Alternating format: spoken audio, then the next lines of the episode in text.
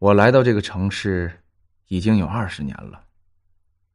作为一个北漂，我在这个城市里无依无靠的，除了我的事业，其他的就没了。经过二十年的打拼，如今我已经是一个身家上亿的成功人士了。其实梦想啊，并不是每个人都能实现的。曾经最落魄的时候，我也自杀过，但是最近临死的一瞬间。我还是决定活下来。现在的我坐在监狱里，并不是警察多厉害，在我看来，以我的聪明才智，那些警察是找不出证据的，所以是我自己自首的。那天我开车撞了人，这一切的一切，都得从那个雨夜说起。作为一个企业的老板，我每天都有很多应酬。俗话说：“越有钱越珍惜。”这话一点不假。我有现在的成就啊，是我奋斗了二十年的结果，所以我不允许任何人去干扰我的事业。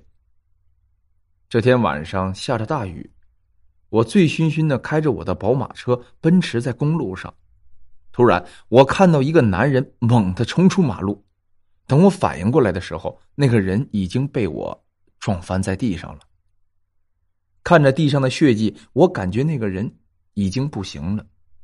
这个时候，我的酒也已经醒了，我赶紧走出车门去看看这个人是否已经死了。我伸手把那个人拉了起来，探了探鼻息，还有气。就在我打算拨打医院的电话叫救护车的时候，我突然想到了一个问题：如果这个人死在医院里，或者没死。我都会被媒体披露的，而且我还是酒驾。也许就是这一念之差，把我二十年的奋斗毁于一切。想到这里，我灵机一闪，匆忙的把那个人抱起来，放到了副驾驶的位置，然后迅速的开着车离开了这个事发地。看着我身边这个还有气息的人，我真是恨透了这个人，为什么要撞我的车？到家之后。我把车停到了车库里，正准备把那个人抬下来的时候，我突然想到了一个办法。如果我伪造一场车祸怎么样？于是啊，我就把那个人放到了我的车库里面，看着那个人的手在往外流着血，我似乎感觉有一种说不出来的快感。也许我这个人心里的阴暗面此时已经显露了出来。就这么。我看着那个本来还可以救活的人，就这样一滴一滴的流着血，就这样在我车库里坐了一夜。第二天我醒来的时候，睁开眼看到满地的鲜血，还有那个血已经流尽的男人，我感觉有一种说不出的快感。于是我冷静的回到屋子里，把衣服换了下来，把车子前前后后打扫了一遍，又把车子上的痕迹啊。彻底的清扫了一遍，看着满地的血迹，我就用生石灰把它们腐蚀了。最后，我戴着手套，把那个已经变成尸体的男人拖进一辆没有牌照的车子里，开到悬崖边，把车子连人都丢了下去。一切呀，看上去是那么的完美。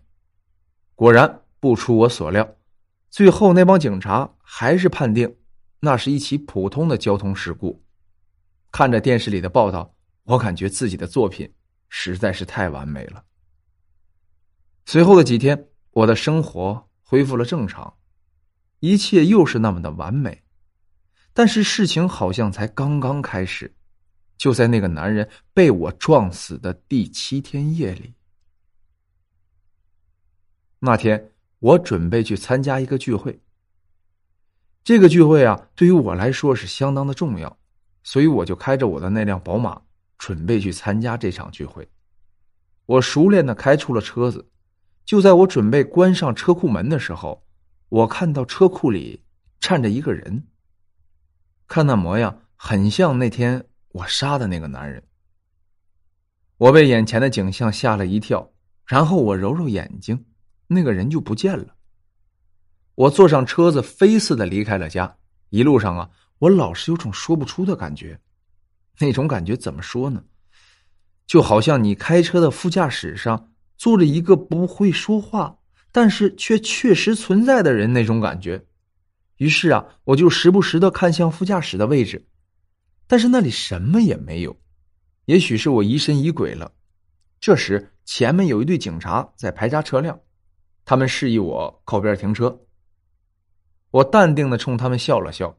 其中有一个警察过来敲了敲我的车窗，对我说道：“先生，请你把安全带系上。”我看着自己已经系好的安全带，对他们笑着说：“警官，我安全带系好了呀。”那个交警并没有理我，只是对着副驾驶说：“先生，请你系好安全带。”我顺着他的眼神看着副驾驶上空无一人，一种不能言明的恐怖瞬间笼罩了我。我装作镇定的对那个警察说：“车里就我自己呀，你们让谁系好安全带？”那个交警狐疑的看着我，然后就给我敬个礼，语气担忧的说：“先生，我们劝你今晚最好不要开车。”我没有理会这个交警，匆忙的驾车离开了。就在我真的在想刚才那恐怖一幕的时候，我的视线扫向了副驾驶。一瞬间，仿佛时间都凝固了。我看着副驾驶上那个被我扔下山崖的男人，此时正满嘴鲜血的坐在我的副驾驶上，嘴里的血在滴答滴答的流着。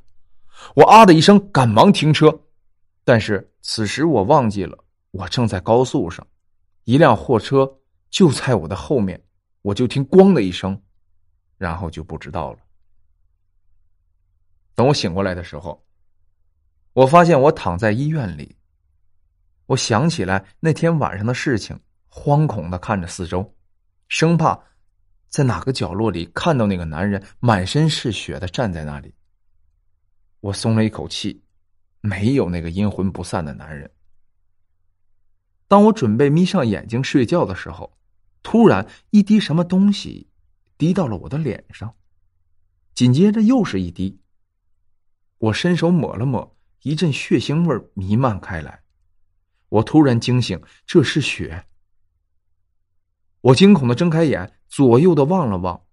就在这时，又一滴血滴到了我的脸上。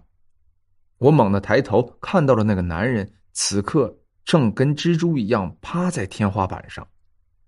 他的血顺着嘴角，一滴一滴的滴到了我的脸上。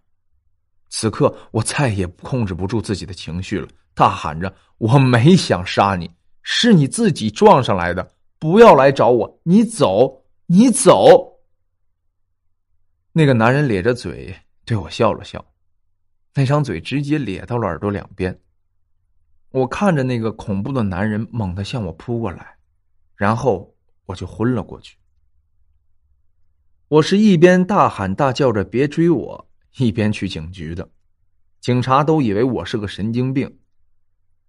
等我说完整个事件的时候，他们才相信了我的话。